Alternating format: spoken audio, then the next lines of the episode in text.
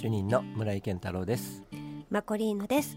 改めて、えー、この新しい年も漫画研究室、皆さんに可愛がっていただければと思います、はい。今年は辰年ですよね。そうですねこうドラゴンのようにこううん勢いよく、登ってい力強くうん。はい行きたいですよね。はいいい年にしたいですね。はい、えーさて主任のね、は嬉しいニュースがありましてはい。これもうお話ししてねあもう大丈夫ですはい、大丈ね夫です。えっ、と昨日の朝刊に、はい。えー掲載されている梶尾真二先生のえー、と新しい、えー小説の新連載が熊日新聞の朝刊で始まってるんですけども、はいその挿絵を僕が担当をしております。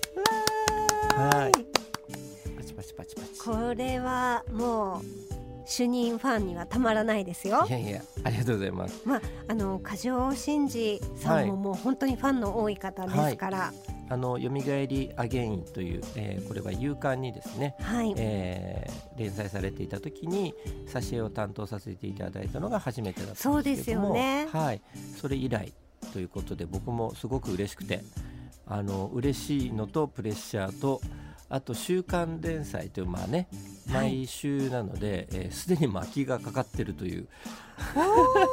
僕がですよ梶尾先生ってすごく筆が早いああの、はい、えー方なので、うん。えー梶尾先生が遅れるってことはないんですあのもう事前にどんどん原稿いただけるんですけど 僕が書くのがもう巻きがかかってるという感じになってますね。今回その熊日で、うんはい、えー昨日から連載始まった書き下ろしのはい、連載小説が「おさご元気譚はい、昔大和町で」とそうなんです。はい。いうも、ので、わあこれは大和町が舞台で時代はいつ頃なんだろう？江戸時代なんですけども、うん。で、えー、梶尾先生このお話の、まあ、元となったこの小説の元となるショートショートをですね、はい。以前書かれていて、まあ、その時、えー、このことがあって、まあ、うん。今回はそれをこう大きく長編として、えー書いてみたいということで、まあ、そのショートショートとはまた別の話にはなるんですけども、はい。はい。えーまあ、梶尾先生らしいというか梶尾先生の世界観がたっぷり詰まった、うーん。え僕はもう皆さんよりもだいぶ早早くく読んでうわあ羨ましい。読んでますので、はい、でね手書きの原稿なんですよね。その梶尾先生は。はい。え主任はアナログ？僕も、えっと、今回は、まあ、アナログとデジタルと両方合わせた感じで、えっと、作画をやろうというふうに、えー原稿、まあ、お話しいただいた時からちょっと考えていてあのちょっとハイブリッドになるんですけどね、はい、まあ、着色はデジタルで、うんみたいな感じなんですが線画はアナログで引くみたいな形で、まあ、これから進めて蘇りの時は前半アナログ後半デジタルで変えちゃったんですよね。はなんですけど、えーそれもまあ梶尾先生からいいよって言われたんでそういうふうにしたんですけど、あはい、まあ、今回もまだちょっと書き続けていく中で1年間続きますので、ぜひ皆様よろしくお願いします。毎週金曜日の熊本日日新聞にはい。掲載されていくということで、わあこれはもう楽しみです。はい、はい、えー嬉しいニュースでした。えーさて昨年のちょっと振り返りですが、あ年末盛り上がりましたアニソン特あ集。そうですね。はい、うん。そしてその前が宝島社が毎年発表をしております、えーこの漫画がすこのごい漫画を読めか。読めこの漫画この漫画を読めがこっちでこの漫画がすごいが宝島ですよあね。はい。そうもこれが混乱しちゃうんですよ。混乱しますね。すいません。これがね分かんなくなっちゃうんですけどそれについてあランキングがまあえっ、と2023年の年末からえーまあ明けてぐらいまでこういういろんなランキングものがねはい。発表になるんですけど、その中で、えー漫画のランキング。まあこれがなんだろう一つのまあ販売のなんだろうなこれでひ知る人もいるしこれで売れる漫画もあるし、ね、これきっかけでいろんな人に知るってことがあるのでランキング自体にはまあ、うん。あのあんまりあのなんだろう消極的な方もいらっしゃるかと思うんですけども、はい。まあ一つの面白さではあるなと思ってます。でも上位に入るとやっぱり本屋さんに並んだりしますからね。そうなんですよ。あの平積みされるんであのその分ね売れることもありますしね、はい。これきっかけで何があるかわかんないんで。そのこの漫画がすごいについてメッセージもいただいてはい。いましたよね。あ。これもちょっと紹介しながらはい。いきたいと思います。はい。よシノエムさん。シノエムさん。ありがとうございます、ありがとうございます、えーこの漫画がすごい2024の中で読んでいるのは月刊少年マガジンで連載中の男編4位サンダー3だけでしたと。ね、これが意外とあこんな漫画あるんだっていうねランキング発表されるとそういう出会いもありますからね、そうですよね、でデフォルメキャラがリアル闘神の世界に妹を探しに行く話なのですがこの2つの世界の書き分けがすごくよくできていてストーリーもデフォルメアニメキャラはリアルな世界で起こる宇宙人侵略に対抗して力がすごくあり絵に似合わないヒーローとして描かれていてギャップがすごく面白い作品です。うん。あの2位の、えー荒川博先生の「読みのつがい」も個人的に気になる作品ですがこれからじっくり読んでみようと思います。ということで。はい。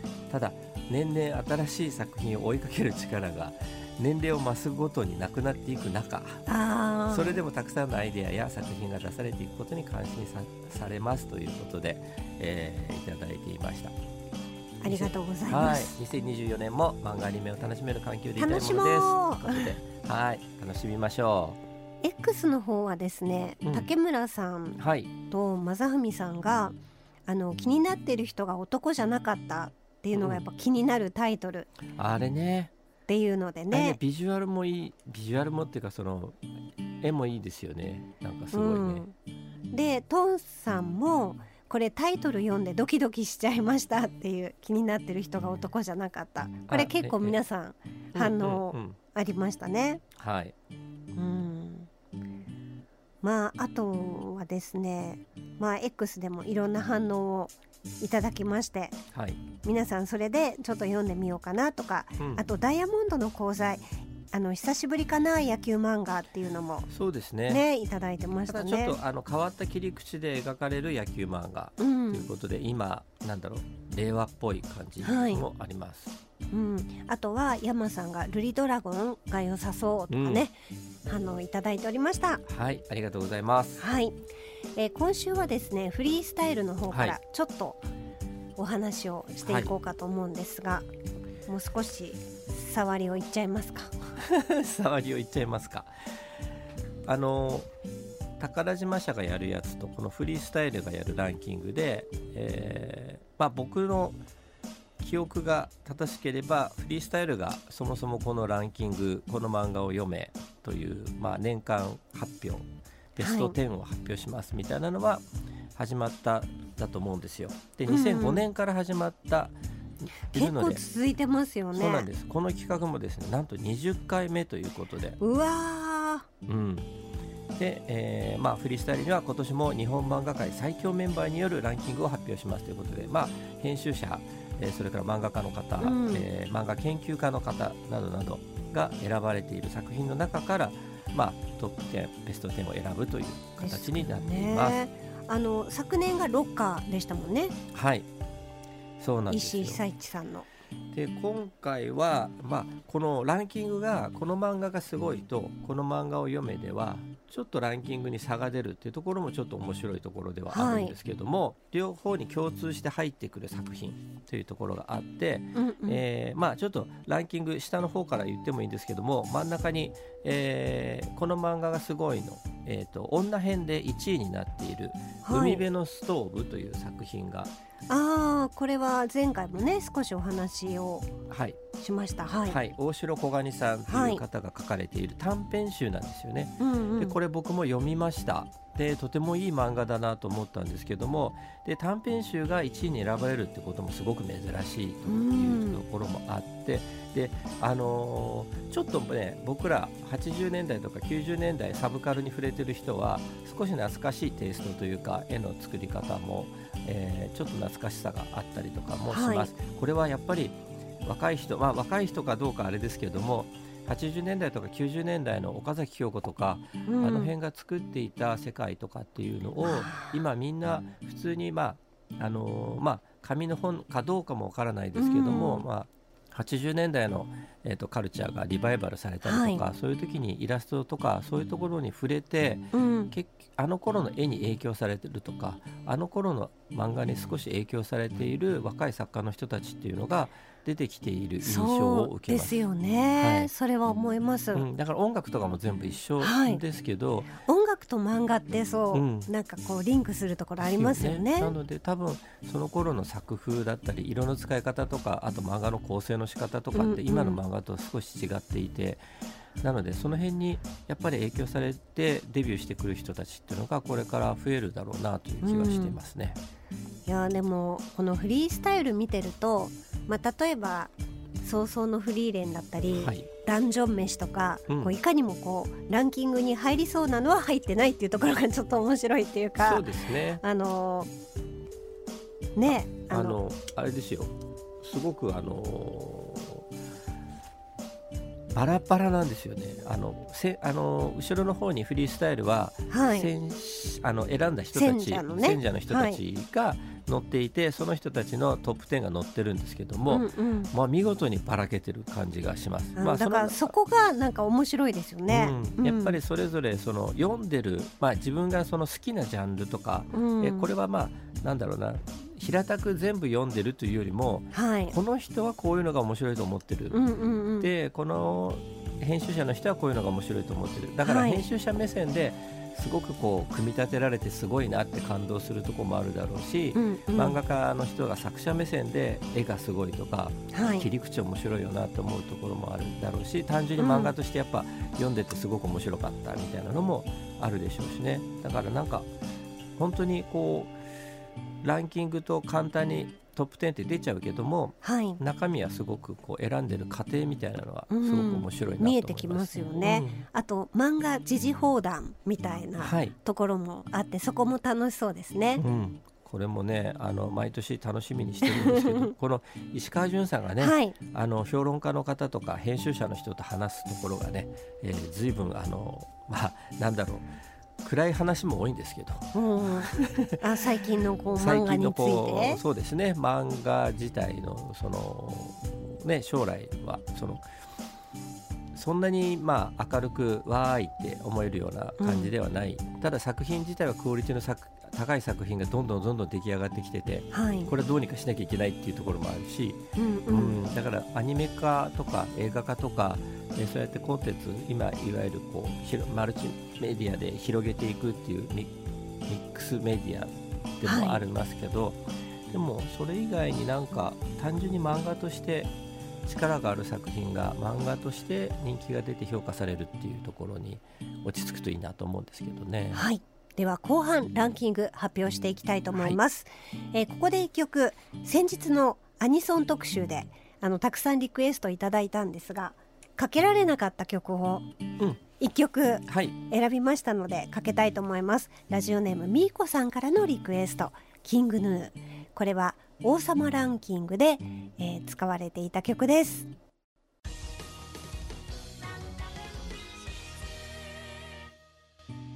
主任の村井健太郎です。マコリーヌです。後半はフリースタイルのこの漫画を読め、ベスト10をご紹介していきたいと思います。はい、ではベスト10、はい。えー10位から、えー発表していきます。じゃらんえー去年の雪村岡栄一さんの作品が第10位はい。に選ばれています、うん。これは少年画報社で掲載をされていますね、うん。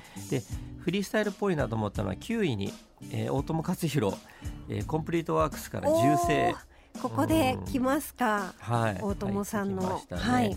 まさか自分の大昔に書いた漫画がねこんなランキングに24のランキングに入ってくるっていうのも大友さんも不思議な気持ちがすると思いますけれどもね、でも改めて読んだ方も多かったでしょうからね、うん、まだねあのちょっと止まってるんですよねあ ちょっと今止まってますけどね。あんなにに何ヶ月に1回とかっていうコンスタントに出てたんですけども、まあ、今のところ、まあ、今次を前今待ってますけど。ーはい。で8位が東東京まちまち、えー、葛飾啓太さんの漫画ですね。これもなんかすごくまちまちって読むんですね。うん、読んでみたいですね。港区とかの区区って書いてまちまち。はい。はい。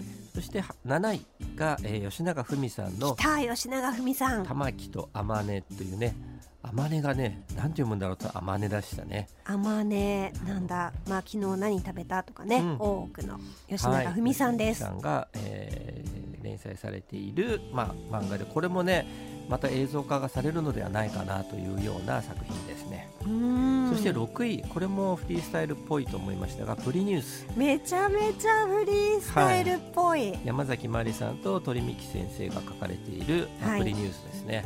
鳥美紀さんはね熊本もはい、ご縁がありますからね、はい。まあ、背景とかを鳥美紀さんが主に書かれていたというような、はいこの2人の共同作業もねちょっと珍しい、えー作り方をされているのでその辺も面白いなと思って、興味深いですね。うん見ています。はい。そして第5位に、えー海辺のストーブ。あここで海辺のストーブが入るんだ、大城小蟹さんの書かれている短編集がはい。ここで入ってきます、で海辺のストーブ僕も買って読んだんですけどね。あとても良かったもう早速、はい。はい、良かったです。えーそして4位が龍子。これがね、めちゃくちゃ気になるんですよ。龍子はい。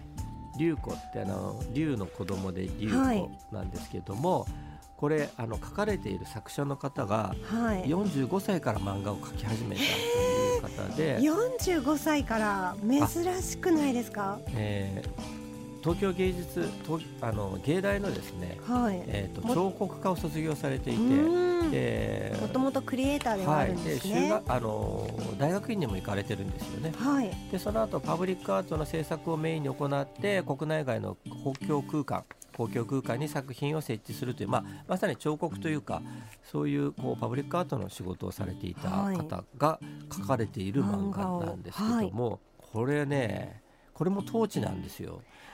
なんでトーチ今回すごいなと思ってますけども、うんでこれを、えー単行本の第2巻が、まあ、出ているということで、えーでこれはねちょっと僕まだ読めていないんですけども、気になりますはい、ね。これちょっと特集してみたいなと思うぐらいおなんか気になってる漫画です。はい、さあそしてここからいよいよベスト3はい発表です。はい、第3位は東京日頃松本太陽が来ました。うん東京日頃ここで入りますか。そうですね。3位にはい、うんそして2位がぼっち死の館。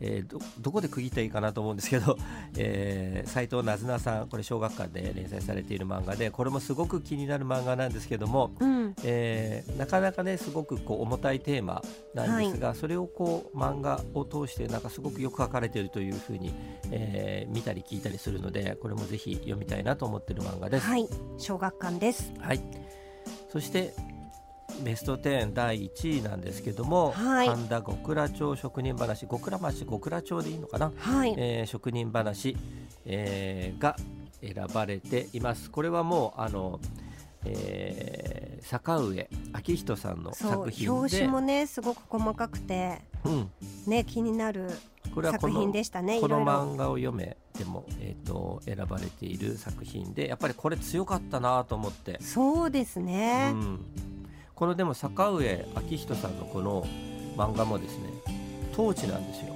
ああ、そうか、うんこの漫画がすごいでも入ってたんですよね。はいランキング入ってますはい。なんですあのいわゆる小学館とか、えー集英社講談社などではないところから、うん。え1位が出てくるっていうのはいいなっていうのもまあ大手出版社が っていう嫌だってわけじゃないんですけどやっぱこういうはいちょっとなんだろう一般の人がそんなにこう目にしない作品とかでもこうぐっと、えー評価をもらえるという、までねこの漫画ねすごいんですよ。本当に。あのー出だしのところがめちゃくちゃしびれるんですけどはい。ここにこの漫画を読めのところでも紹介されているんですが「金なんざどうだっていい」っていうね、はあ、その 江戸の職職人人の敵ね技と そかう職人敵このう意地とか、うんそういうところですものがよねね。載ってるんですよでそれがねなんかこうかっこよくってで本当にこの時代のこの職人の世界っていうのがこの作者の坂上さんがすごくやっぱ好きっていうのが伝わってくるんですね。あーなるほどね。この緻密な仕事ぶりを絵で表現しなきゃいけないってなかなか大変だと思うんですけどィティールとかね。うん。やっぱりちょっとしたところがすごくこう大事になってくる細かい部分が大事になってくると思うので一切手を抜けないっていうかその辺も。なるほど、フリースタイルもその宝島の、うんランキングもそうですけど、トーチコミックスがすごく今年ははい。なんかね、なんかあのー特徴的というか。特徴的でしたね。でしたね。で海辺のストーブとかも選ばれてるのもちょっとねあのマイナー寄りの漫画ではあるんですけどもなのでその辺もやっぱ漫画ってやっぱりあの本当にいろんなジャンルがあってまあ王道ジャンプにねね載ってるようなやっぱり「ワンピースも面白いし、はい。でもこうやって海辺のストーブみたいな作品も面白いし、大友克洋が昔書いた銃声もやっぱり面白いし なんつうかやっぱり漫画って本当にこうジャンルとしては一つなんだけど、はい。そこに本当に複雑にふ細かいいろんな作品があるって本当素晴らしいなと思います。今週はフリースタイルのこの漫画を読めご紹介しました